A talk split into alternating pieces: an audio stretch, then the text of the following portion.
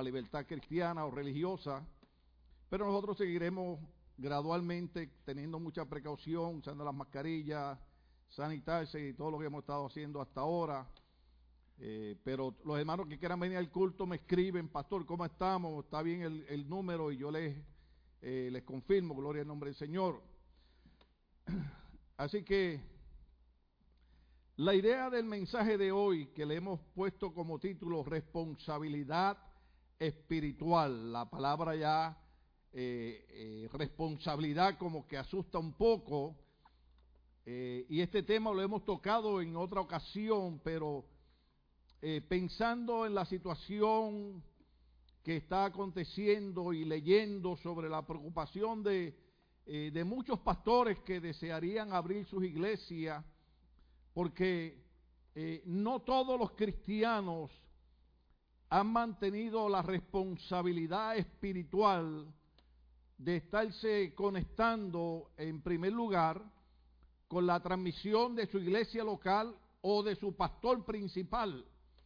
No hay nada de malo con escuchar otros buenos predicadores, evangelistas, misioneros, eh, maestros, pero nuestra responsabilidad principal es apoyar, ya sea físicamente en el templo o a través de los medios sociales, a nuestra congregación y nuestro pastor principal, es lo que muchos eh, compañeros de ministerio han estado compartiendo.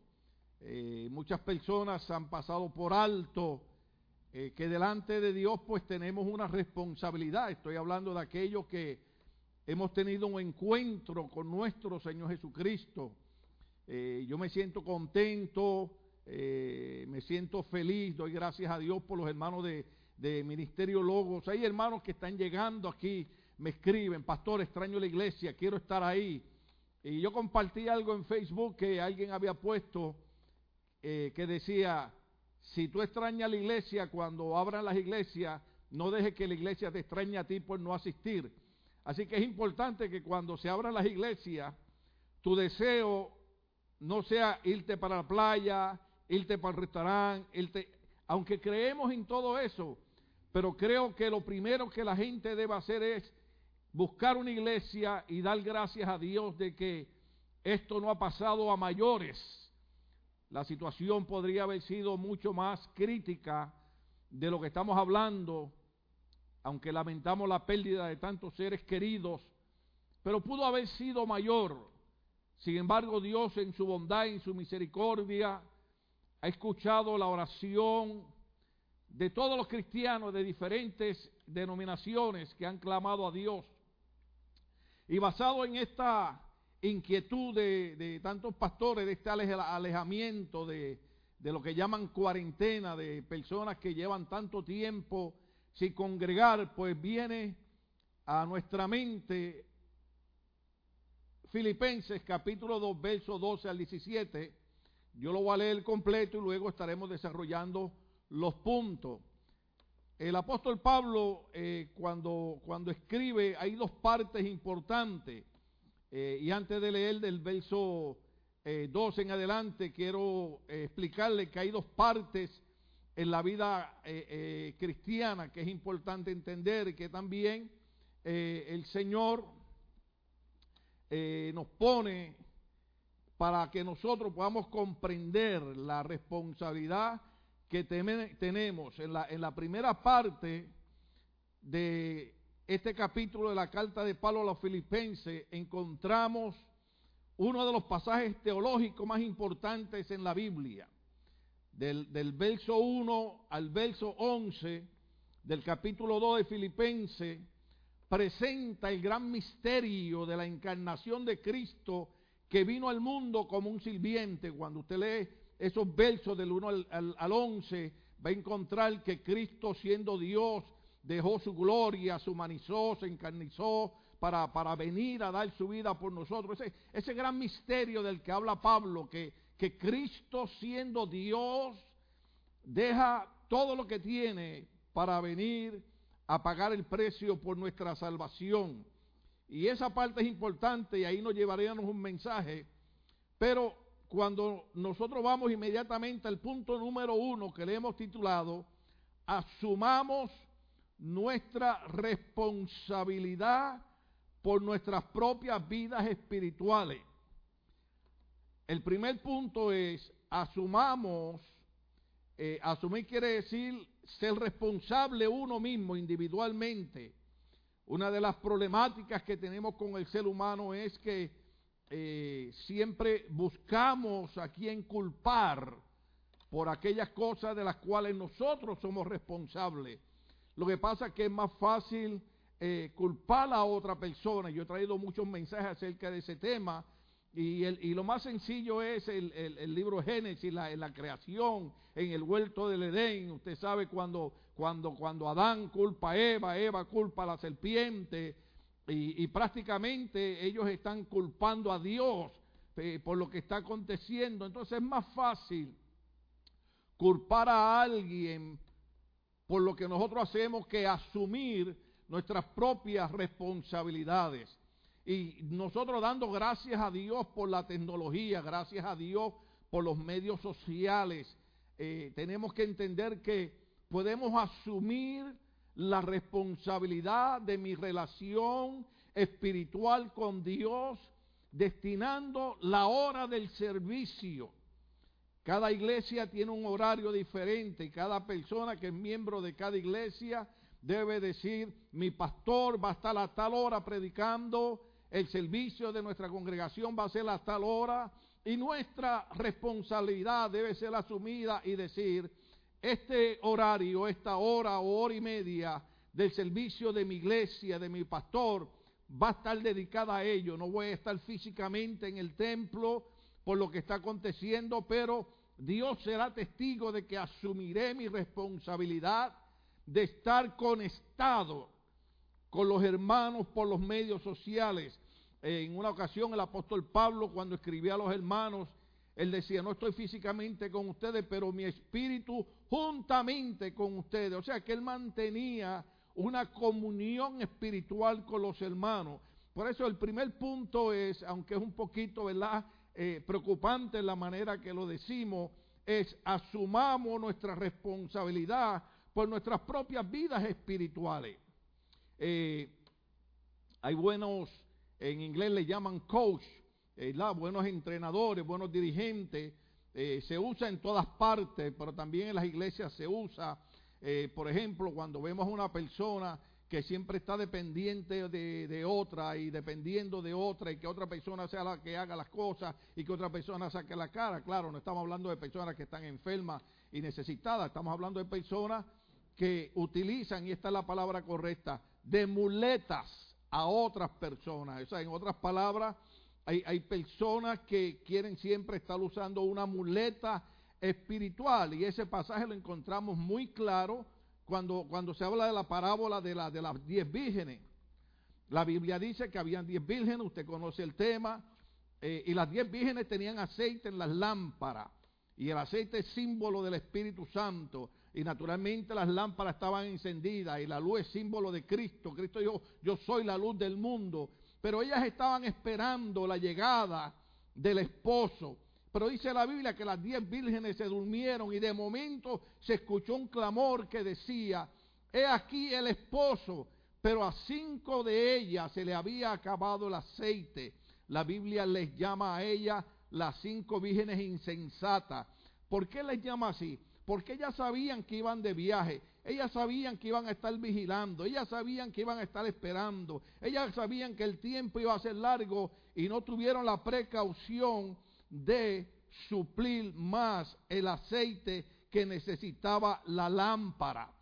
Entonces cuando se oye el clamor, el esposo llega, el esposo está aquí, las cinco vírgenes que le llama la Biblia sabia, se levantaron con sus lámparas encendidas y las otras cinco le dijeron a las cinco sabias, denos del aceite de ustedes para nosotros también encender nuestras lámparas. Pero las cinco sabias dijeron, hagamos una cosa, mejor vayan al mercado, compren aceite y así van a tener aceite ustedes para sus lámparas y nosotros no vamos a gastar el de nosotros. En otras palabras, las personas que a veces no quieren asumir su responsabilidad espiritual siempre están dependiendo de las otras personas.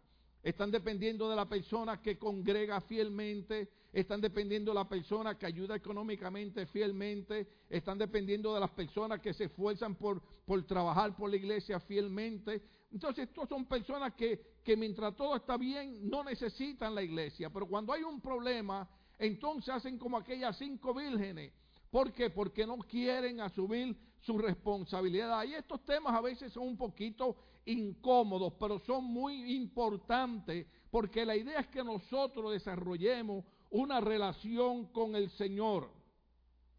Eh, asumamos nuestra responsabilidad por nuestras propias vidas espirituales.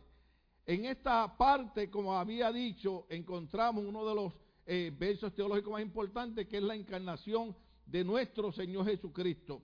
Ahora, vamos a leer el verso 12 del capítulo 2 de Filipenses hasta el 17 y de ahí seguimos el mensaje.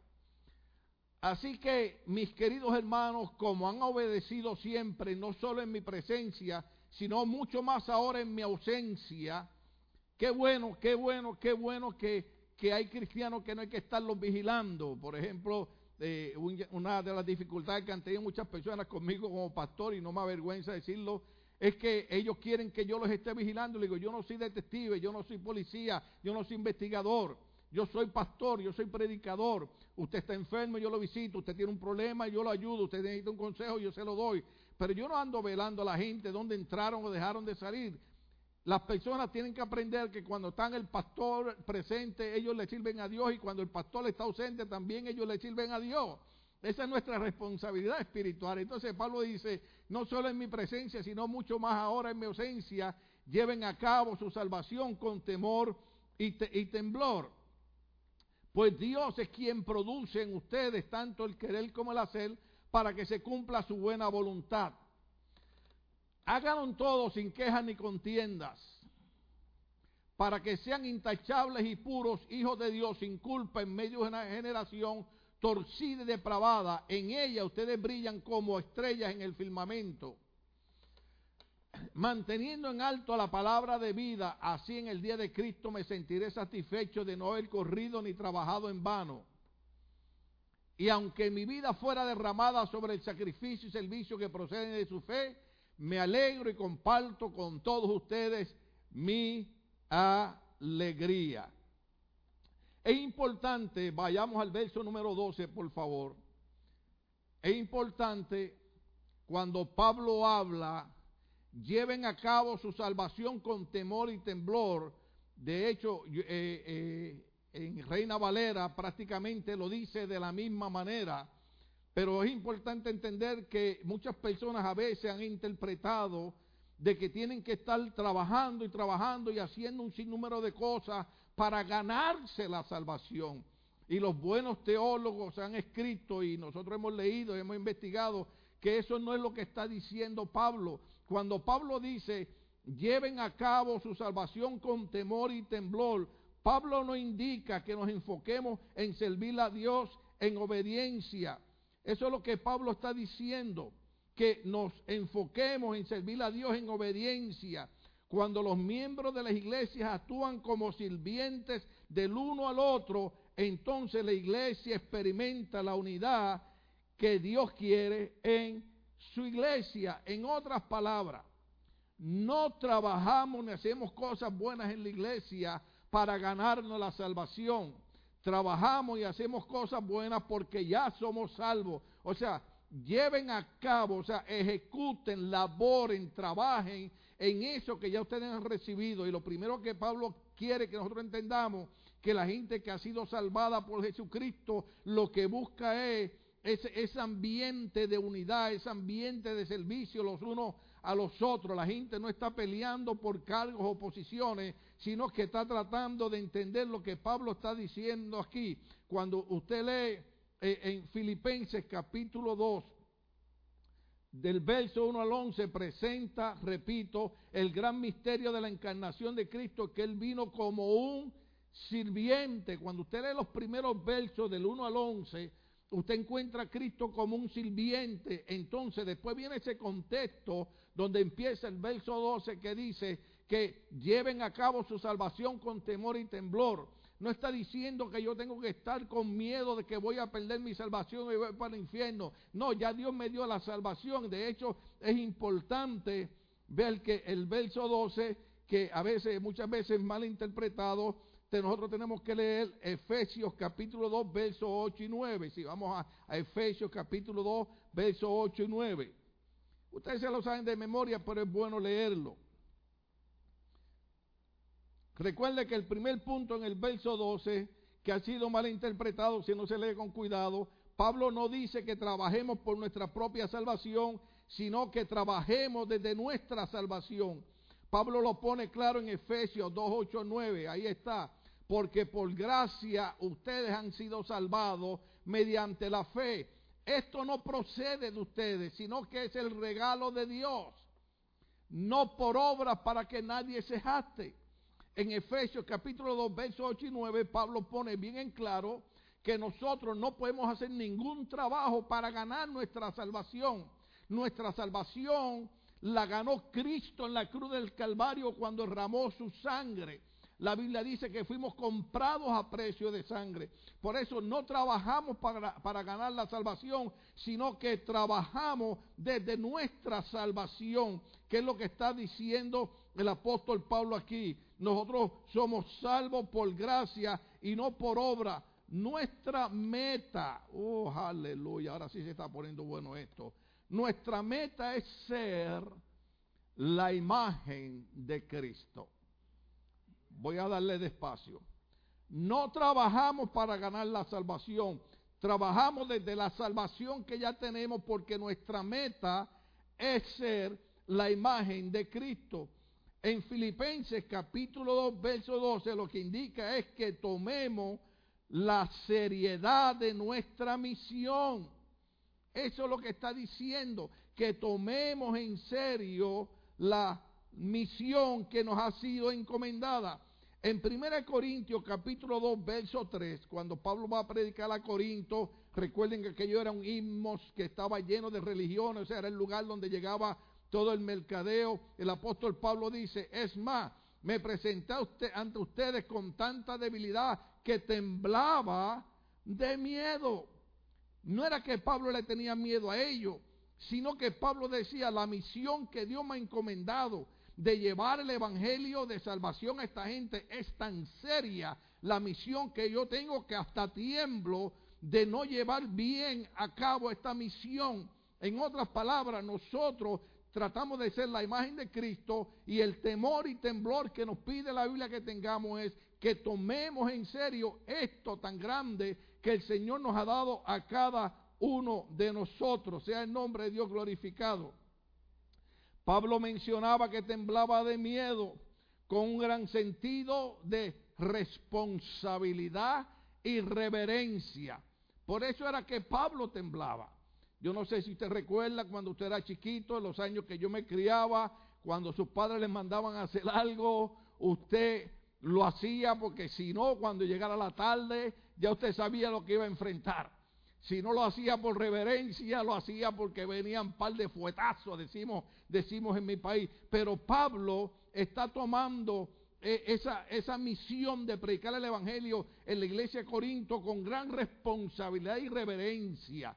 Esto es importante que nosotros los cristianos los entendamos. Cuando hablamos de asumir nuestra responsabilidad espiritual, estamos diciendo que hemos recibido la salvación por gracia. A nosotros no nos costó nada, pero a Cristo le costó su vida. Por lo tanto, nosotros con responsabilidad y reverencia y con temor y temblor debemos de trabajar también de nuestra salvación siendo la imagen de Jesucristo. El punto número dos que queremos tocar en esta noche, le hemos puesto, acepta los recursos que Dios ha provisto. Acepta los recursos que Dios ha provisto. Porque recuerda que he estado diciendo varias veces que la meta de nosotros es ser la imagen de Cristo. Y que el temor y el temblor lo que significa es tener responsabilidad y reverencia en nuestro trabajo para llevar el Evangelio. Entonces, hay unos recursos que Dios ha provisto en el verso 13 de Filipenses 2, si lo ponen por ahí, Filipenses 2, verso 13, encontramos ahí dos cosas bien importantes. Oh, gloria al Señor. Ya mismo viene por ahí, si no yo lo leo aquí. Pues, pues Dios es quien produce en ustedes el querer como el hacer para que se cumpla su buena voluntad. Ahora, ahí encontramos dos cosas. Número uno, encontramos el querer. El querer es la voluntad de Dios. Y número dos, encontramos el hacer. Pablo lo resume en el capítulo 4, verso 13 de Filipenses. Capítulo 4, verso 13 dice de esta manera. Ese es mi verso favorito desde recién convertido, desde joven. La primera placa que me regalaron los jóvenes allá en la iglesia en Puerto Rico decía, todo lo puedo en Cristo que me fortalece. Ese es el primer recurso que nosotros tenemos que entender que Dios ha provisto. Que hay momentos difíciles, que hay batallas, que no es fácil, que llevar el mensaje de Cristo no todo el mundo lo acepta, no todo el mundo lo cree. Pero ¿sabe qué? Todo lo puedo en Cristo que me fortalece. Ese es el primer recurso que Él ha provisto para cada uno de nosotros. Todo lo puedo en Cristo que me fortalece. Tenemos número uno la palabra. Libro de Hechos dice que cuando los discípulos salían, iban predicando la palabra y el Señor iba respaldando la palabra con señales y milagros. Además de la palabra, tenemos también el Espíritu Santo. Ahora, pronto se celebra el día de Pentecostés, que no tiene que ver nada con una denominación, tiene que ver con el cristianismo, tiene que ver con la iglesia. Pentecostés, Jesucristo dijo, recibiréis poder cuando venga sobre vosotros el Espíritu Santo y me seréis testigos en Jerusalén, en Judea, en Samaria y hasta los confines de la tierra. El, el apóstol Pablo cuando escribe dice que seríamos guiados por el Espíritu Santo. Esos son los recursos que nosotros tenemos. Recurso número uno, todo lo podemos en Cristo que nos fortalece. Recurso número dos, tenemos la palabra. La palabra es infalible. Jesucristo dijo, el cielo y la tierra pasarán, mas mi palabra no pasará ciertamente. Mas también tenemos al Espíritu Santo. La Biblia dice, los guiados por el Espíritu de Dios, los tales son los hijos de Dios. Y la iglesia es importante que usemos estos recursos que tenemos, que entendamos con cuidado la palabra del Señor. Nosotros tenemos una responsabilidad espiritual. Yo no puedo depender de los hermanos. En una ocasión yo predicaba de cómo el salmista David no esperaba por nadie, que la Biblia dice en 1 Samuel, y, y, y David se fortalecía en el Señor.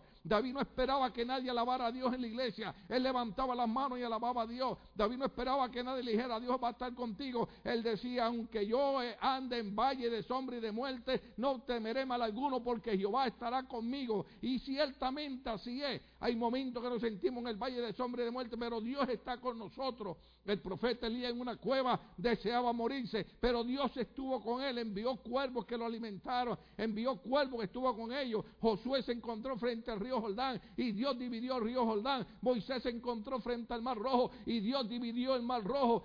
Dios está con nosotros cual poderoso gigante porque todo lo podemos en Cristo porque Él nos fortalece. Sea el nombre de Dios glorificado. El punto número tres, ya hemos dejado el punto número dos, aceptar los recursos que Dios nos ha provisto. El punto número uno es asumir la responsabilidad de nuestras vidas espirituales. El punto número tres, evitemos la reputación que el mundo tiene de nosotros. Evitemos la reputación que el mundo tiene de nosotros. Cuando yo leo eso, ya usted sabe que yo estoy hablando. Muchos de ustedes han oído montones de personas que no son cristianas que dicen, no, yo no quiero saber de la iglesia y no quiero ir porque yo conozco a fulano que dice que es cristiano, conozco a fulana que dice que es cristiana. Entonces, Pablo en el punto número 3 dice, evitemos la reputación que el mundo tiene de nosotros. Verso 14 y 15 de Filipenses 2 lo dice de esta manera. Verso 14 y 15 de Filipenses 2 lo dice de esta manera. Gloria al nombre del Señor. Verso 14 dice, hermanos, hágalo todo sin quejas ni contiendas. Eso está claro en la Biblia. Hágalo todo sin quejas y sin contienda. Claro, uno de los problemas que nosotros tenemos en la actualidad es que a pesar de tanta tecnología y de tanta oportunidad que hay de nosotros poder estudiar la Biblia, la gente ya no tiene aquel ardiente deseo de estudiar la Biblia. Y yo digo, ay Señor, a nosotros que nos estudió, nos tocó estudiar la Biblia en papel. Claro, todavía la leo así también, siendo María glorificado. Teníamos que leer los comentarios cuando íbamos a estudiar las tareas. Aquello era una cosa horrible. Ahora yo veo la facilidad, los, los medios que Dios ha provisto, los recursos. Y sin embargo la gente prefiere perder el tiempo en otras cosas y en no leer la palabra de Dios, en no leer libros cristianos, en cosas que, que ayuden. Entonces, por eso siempre cuando estamos en la iglesia, lamentablemente no podemos tapar el, sol con una mano. En todas las iglesias cristianas hay gente que siempre se están quejando y siempre están con contienda.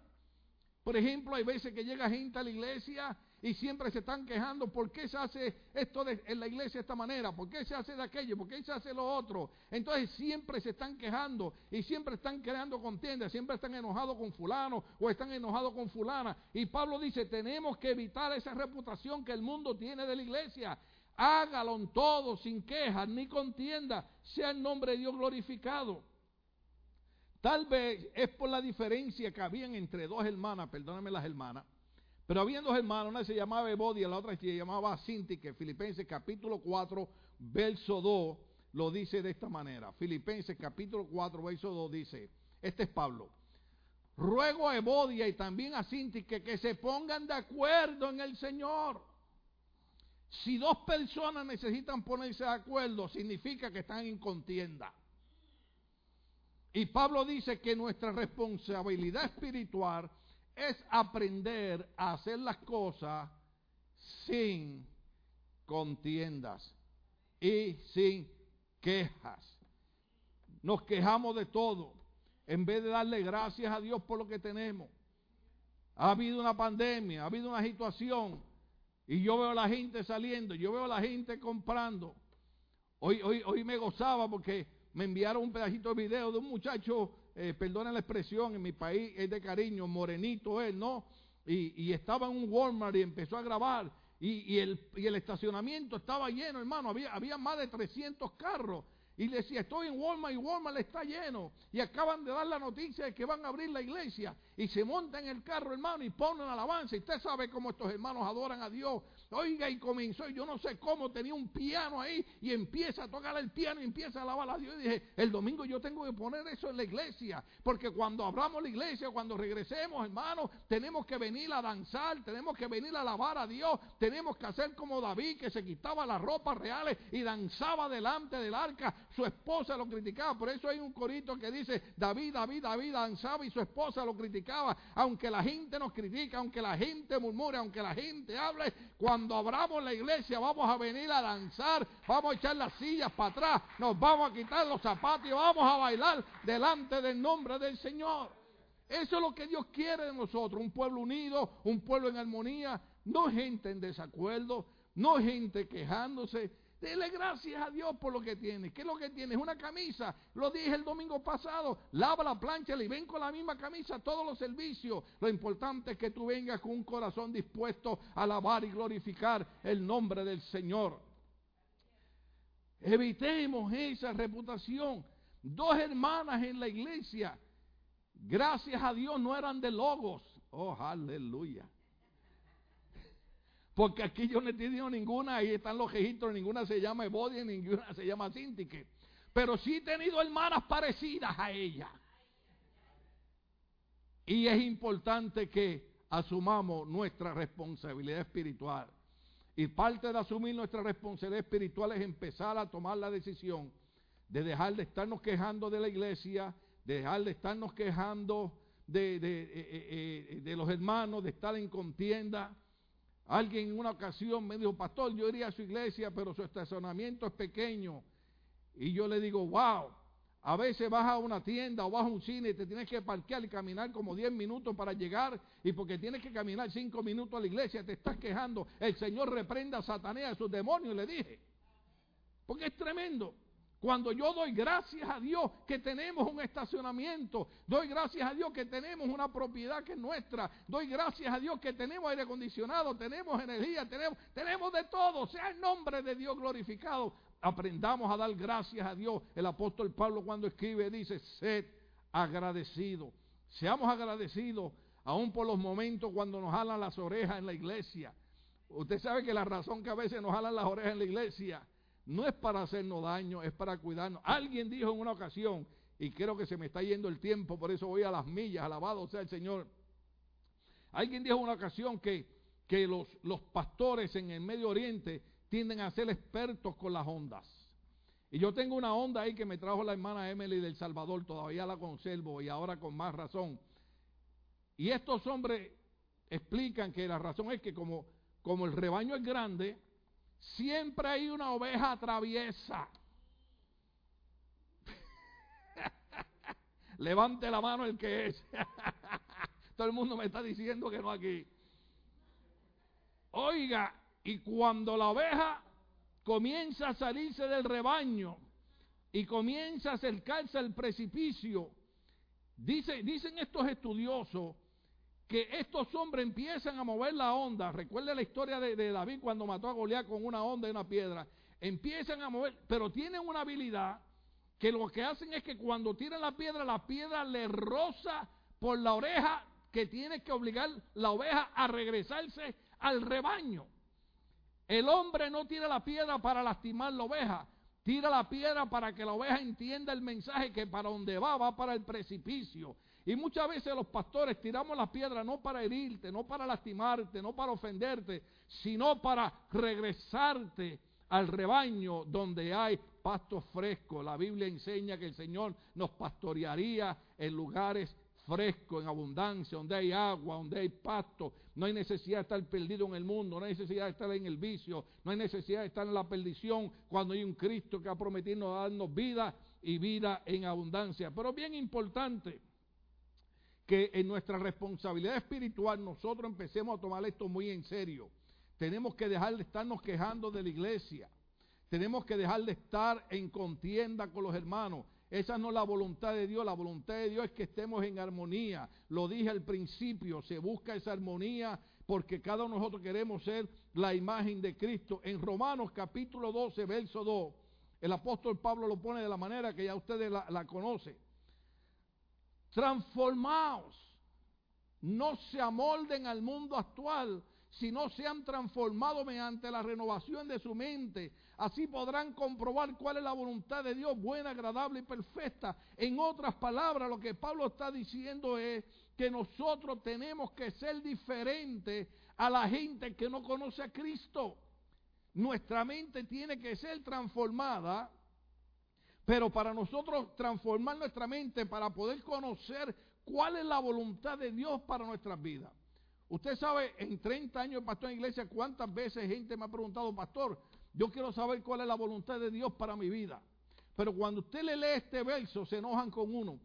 Porque lo primero que uno le dice es, ¿en dónde tú te estás metiendo? ¿Con quién tú estás andando? ¿En dónde tú pasas los fines de semana? ¿Usted ve lo que dice ese verso? Yo sé que muchos pastores lo interpretan de otra manera, de legalismo y esas cosas, pero Pablo dice, no se amolden al mundo actual. El mundo actual vive en enemistad con Dios y nosotros los cristianos somos amigos de Dios. Dios llamó a Abraham su amigo. Entonces dice, no se amolden al mundo actual, no anden en contienda, no anden quejándose, sino se han transformado mediante la renovación de su mente. Mi mente debe estar continuamente Señor, yo necesito saber tu voluntad y tu voluntad es buena, agradable y perfecta. Hay cosas que a mí no me gustan porque a la carne no le gustan las cosas espirituales, pero las cosas espirituales siempre son más convenientes que las cosas humanas y carnales. Esto es un poquito difícil enseñarlo, pero es, mi responsabilidad.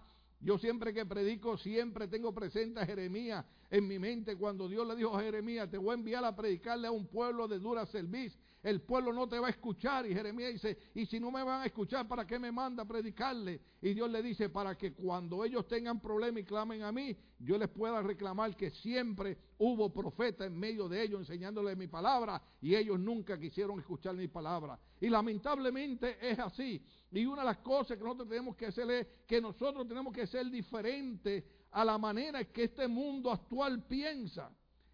En el libro de Éxodo, capítulo 16, verso 8, El pueblo cuando estaba por el desierto, ¿usted sabe a qué se dedicaba? A murmurar.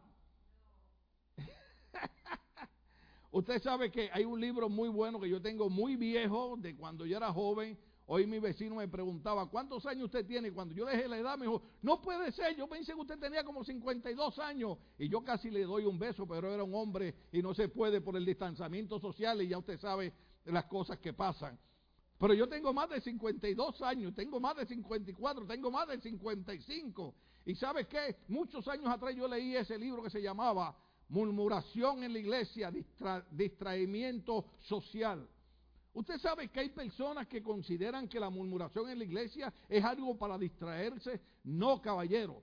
La murmuración en la iglesia no produce crecimiento espiritual. Nosotros tenemos que tener la meta de ser la imagen de Cristo. Y la Biblia dice que el pueblo en el desierto se pasaba murmurando. Y dice el verso 8 eh, de Éxodo 16 de esta manera. Y añadió Moisés, esta tarde el Señor les dará a comer carne y mañana los saciaré de pan, pues ya los oyó murmurar contra él. Porque, oigan esto, para la gente que va a la iglesia, que siempre está murmurando de los pastores, siempre está murmurando de, los de los líderes, siempre está murmurando de la iglesia, siempre se están quejando, pues la Biblia dice, porque ¿Quiénes somos nosotros? Ustedes no están murmurando contra nosotros, sino contra Él. Cuando la gente murmura del programa de la iglesia, no está murmurando en contra del pastor. Ellos creen que es en contra de los pastores. Ellos creen que es en contra de los líderes. Pero Moisés dijo, Dios los ha escuchado ustedes. Dios les va a dar a comer carne y mañana los va a saciar de pan porque ya los oyó murmurar. Dios oía cuando el pueblo murmuraba. Y Moisés les aclara y le dice, ustedes creen que están murmurando de mí, ustedes creen que están murmurando de Aarón, ustedes creen que están murmurando de María, ustedes creen que están murmurando de mis líderes. No, cuando ustedes murmuran de nosotros, Moisés le decía, con todas mis debilidades, con todos los problemas que usted conoce, porque la gente es experta, decía, decía un buen predicador en mi país, que hay mucha gente que son buceadores, usted sabe, eh, diving le llaman en inglés, porque la Biblia dice que cuando Dios toma nuestros pecados, los sepulta en lo profundo de la mar. Y hay gente que le gusta zambullirse en lo profundo de la mar para estar sacando los pecados de la gente. Y yo sé que muchos cuando murmuraban de Moisés dirían, no, tú mataste al egipcio, no, tú hiciste esto, tú hiciste lo otro, tú siendo hebreo viviste como un egipcio, tú no sabes lo que es sufrir eh, la, la esclavitud del trabajo, tú vivías en un palacio. ¿Cuántas cosas no murmurarían de Moisés? Pues con todas las cosas de Moisés, igual que David, Dios lo había escogido. Ese es el problema que a veces murmuramos no de la debilidad ni del problema de la persona, murmuramos del hombre y la mujer que Dios ha escogido para ser tu guía, para ser tu líder. Y una de las cosas que nosotros tenemos que entender es que cuando murmuramos en la iglesia, Dios está oyendo. Y Moisés dijo, ¿quiénes somos nosotros? Ustedes no están murmurando en contra de nosotros, están murmurando en contra de Dios. Por eso tenemos que evitar esa reputación que el mundo tiene de nosotros. La reputación que la iglesia tiene delante del mundo es que somos gente que siempre estamos en pelea, que estamos en chisme, que estamos en contienda, que estamos en murmuración. Hay que detener eso en el nombre de Jesucristo y hay que cambiar esa reputación, por lo menos en ministerio logo, que la gente diga, en esa iglesia hay hermandad, en esa iglesia hay familiaridad, en esa iglesia se llevan bien, en esa iglesia se ayudan, sea el nombre de Dios glorificado. El último punto, y ahora me estaban dando ganas de predicar, aleluya. Nosotros debemos promover el Evangelio. En nuestra responsabilidad espiritual, nosotros debemos promover el Evangelio. Verso 16 y verso 17. Lo pone de esta manera. Oh, esa parte es bien importante. Ese es un, un aspecto de nuestra responsabilidad espiritual. Si, si, yo leo, ponme el verso 15, porque necesito leer la segunda parte del verso 15. Esta parte es, es importante. Porque para nosotros promover el Evangelio, tenemos que recordar las palabras de Cristo. Cristo dijo que Él era la luz del mundo. Pero Cristo dice que nosotros también somos la luz del mundo. Entonces dice de esta manera, dice, pómelo, pómelo un poquito de, principio ahí. Bueno, déjalo ahí, déjalo ahí. Hágalo en todo sin queja ni contienda para que sean intachables y puros hijos de Dios sin culpa en medio, observe esto, en medio de una generación torcida y depravada. En ellas ustedes brillan como estrellas en el firmamento. ¿Sabe lo que está diciendo Dios? Que nosotros tenemos que promover el Evangelio. Y yo sé que a nosotros nos gusta hablar con respeto, no nos gusta ofender, pero si alguna vez ha habido una generación verdaderamente depravada, es la que nos ha tocado vivir. Se cumple lo que le dijo Pablo a Timoteo, los hijos no respetarán los padres. Y cuánta, y cuánta eh, eh, eh, ideología rara hay que se violan todos los conceptos que Dios ha puesto. Bien se cumple lo que dijo el profeta Isaías y se cita también a través de toda la Biblia. Llegará el momento en que a lo bueno le llamarán malo y a lo malo le llamarán bueno. Ya usted ha visto la problemática que hemos tenido, que pastores han tenido que ir y, demandar y, y pelear por el concepto, porque los líderes políticos de esta nación creían que las tabernas, los nightclubs, los lugares donde la gente va a emborracharse y a perderse, eran lugares esenciales, pero para ellos una iglesia no es esencial.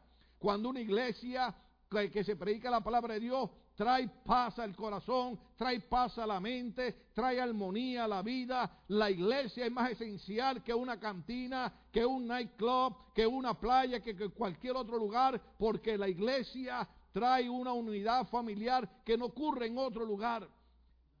Muchas veces la gente tiene casa y no tienen hogares. En la iglesia aprendemos a tener hogares en vez de tener casa, sea el nombre de Dios glorificado. En la iglesia a veces nos duele y a veces no, no, no, nos irrita cuando nos dicen, tú debes amar a tu esposa y tú debes amar a tu esposo, tú debes amar a tus hijos, hijo, tú debes respetar a tu padre. Eso ocurre en la iglesia. Si algo es esencial, es la iglesia. Sea el nombre de Dios glorificado. Ahora nosotros tenemos que promover el Evangelio porque vivimos en una generación torcida y depravada. Ahora, lo importante que, Pablo está diciendo ahí dice, dice, en medio de esa generación torcida y depravada, ustedes, la iglesia, los cristianos, Ustedes que entienden lo que es tener una responsabilidad espiritual propia. Ustedes brillan como estrellas en el firmamento. ¿Qué indica eso? Que nuestra conducta y nuestra manera de vivir es diferente a la generación torcida, que la palabra original es geoliosis, que de donde viene la curvatura de la espalda. Entonces dice, esta generación está doblada, está torcida y está depravada. Esa palabra depravada es, horrible. Decirle a alguien, por ejemplo, cuando, cuando vemos un hombre que abusa de un niño, decimos, es un depravado. Imagínense, y la Biblia dice, no digo yo, la Biblia dice que estamos en medio de una generación torcida y depravada y que nosotros los cristianos en medio de esta generación torcida y depravada brillamos como estrella en el firmamento. Oh, aleluya. Yo no sé lo, si, los hermanos que están aquí, los que me ven por, por medio de los medios, entienden lo que estamos hablando. Cada cristiano tiene una responsabilidad espiritual. Y es en medio de esta generación torcida y depravada, usted entender que usted es un hijo y una hija de Dios y que Dios lo ha llamado a usted a brillar como una estrella en el firmamento. El apóstol Pablo termina en ese verso 16 y 17 de esta manera. Y ahí termino yo también. Pablo dedicó su vida a predicar el Evangelio. Pablo sufrió pedradas, latigazos, vigilias, ayunos, persecuciones. Eh, ¿Qué no pasó el apóstol Pablo? Sin embargo, para él, Esto, esto, esto es increíble. Yo he estado esta semana estudiando esto y, y, después de 47 años sirviendo a Dios, todavía la palabra de Dios me, me, explota la cabeza porque digo, Señor, eso no es lo que yo quiero. Cuando, cuando la Biblia habla de sufrimiento, cuando la Biblia dice que demos gloria a Dios por los momentos de sufrimiento, digo, no, Señor, yo no quiero hacer eso. Sin embargo, Pablo se deleitaba en sufrir por Cristo. Pablo decía, siéntase orgulloso y dichoso de que ustedes están sufriendo por el Evangelio de Cristo, porque para él no había sufrimiento, no había persecución, no había pedrada que fuera superior a lo que Cristo había hecho por él en la cruz del Calvario. Cuando nosotros llegamos a ese entendimiento, cuando nosotros logramos agarrar, en inglés le llaman, no sé si lo digo bien, el grab, o, eh, eh, agarrar eh, esa verdad, cuando nosotros entendemos que lo que Cristo nos ha dado es superior a cualquier enfermedad, es superior a cualquier problema, es superior a cualquier decepción, hermano. Cuando pasa algo, nosotros decimos, sea el nombre de Dios glorificado, alabado sea el Señor. Por eso Pablo dice que es bien importante, o sea, dice, manteniendo en alto la palabra de vida, así en el día de Cristo me sentiré satisfecho de no haber corrido ni trabajado en vano. Fíjense lo que él está diciendo a estos hermanos. Él no les está reclamando, sino que él está diciendo de una manera eh, de gozo. Eh, yo quiero sentirme que todos estos años que yo le he estado enseñando a ustedes, esto es Pablo hablándole a los filipenses, que todo este tiempo que yo he dedicado mi vida al servicio de Dios, que todos estos sufrimientos y persecuciones que yo he pasado, yo quiero sentirme satisfecho de yo no haber corrido ni trabajado en vano. ¡Wow! ¡Qué tremendo! Los padres que están aquí y los padres que me escuchan saben lo que yo estoy hablando. Especialmente los, padres inmigrantes. Oramos por ellos, los bendecimos. Eh, eh, eh, yo estaba viendo en el canal público esta semana cuando estaban hablando de, de César Chávez, de Dolores Huerta, de cómo, de cómo estas personas comenzaron a emigrar a este país, de cómo sufrieron, de cuánta injusticia hubo en contra de ellos. Y, y, y, y muchos de estos hombres que emigraron acá trabajaban, hermano, dos y tres trabajos y le decían a sus hijos, la razón que yo hago esto es para que tú vayas a la escuela, para que tú vayas a la universidad, hermano, y hoy en día encontramos montones de hijos hispanos que hoy están en, posiciones gubernamentales. Eh, eh, nosotros tenemos en la Corte Suprema una mujer puertorriqueña que su madre era una enfermera en Nueva York que trabajaba dos turnos para que ella estudiara. Y tenemos un sinnúmero nosotros aquí de descendientes mexicanos, salvadoreños, guatemaltecos, peruanos que hoy están en posiciones de autoridad y de poder porque los padres trabajaron por ellos y hoy sus padres cuando los ven en esa posición dicen, no he corrido en vano, no trabajé en vano, no limpié oficina en vano, no recogí frutas en vano, porque hoy veo que mi hijo y mi hija aprovecharon el trabajo que hice por ellos. Y eso es lo que Pablo está diciendo. Yo quiero, iglesia de Filipo, que ustedes no me hagan sentir que yo he corrido ni he trabajado en vano. Verso 17 dice de esta manera. Y aunque mi vida, oiga, ese, verso eh, eh, es impresionante. Y aunque mi vida fuera derramada sobre el sacrificio y servicio que proceden de su fe, fíjese lo que Pablo está diciendo. A mí como pastor, verdaderamente eso a mí eh, me toca porque esta semana estaba escuchando el último mensaje de un pastor que se quitó la vida de, de las injusticias y, las cosas que él había pasado en su iglesia. Y, yo verdaderamente eh, eh, comprendía lo que él estaba diciendo, pero cuando yo leo este verso bíblico, comprendo todavía mucho más allá de lo que este hombre de Dios estaba hablando.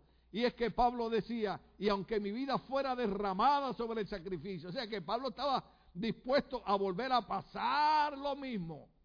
Y aunque su vida fuera derramada sobre el sacrificio y servicio que proceden de su fe, decía Pablo, yo me alegro y comparto con todos ustedes mi alegría. Qué tremendo. Porque Pablo había visto en esta iglesia de Filipo que era una iglesia que él podía hablarles como yo les he hablado esta noche. Pablo podía decirles a ellos, ustedes necesitan entender que la responsabilidad espiritual de ustedes no es del hermano ni de la hermana. Cada uno de ustedes es responsable de su vida espiritual. Uno de los errores que cometieron los pastores, pero ya se me fue el tiempo. Seguimos. Uno de los errores que cometieron los pastores viejos, que yo respeto tanto, que yo honro tanto, cuando yo veo a un joven criticando a un pastor viejo, digo, Señor, tuércele un tobillo para que, para que vean todo lo que esos hombres de Dios pasaron, para que nosotros pudiésemos hoy tener un poquito de más conocimiento. Esta parte, esta parte aquí es, es sumamente, sumamente importante, pero ellos acostumbraron a los hermanos a estarlos buscando a las casas. A mí me tocó manejar la guagua de la iglesia. Eso es la combi, el bus. Y usted sabe lo que era yo salir de mi trabajo apurado, ir, bañarme las veces que me bañaba, otras veces me perfumaba nada más, y ir a la iglesia, agarrar la guagua de la iglesia, ir a buscar los hermanos, y después que a veces yo guiaba 30 minutos para ir a buscar a un hermano y le tocaba bocina y le tocaba bocina, salían y decían, oh hermano, hoy no voy para la iglesia.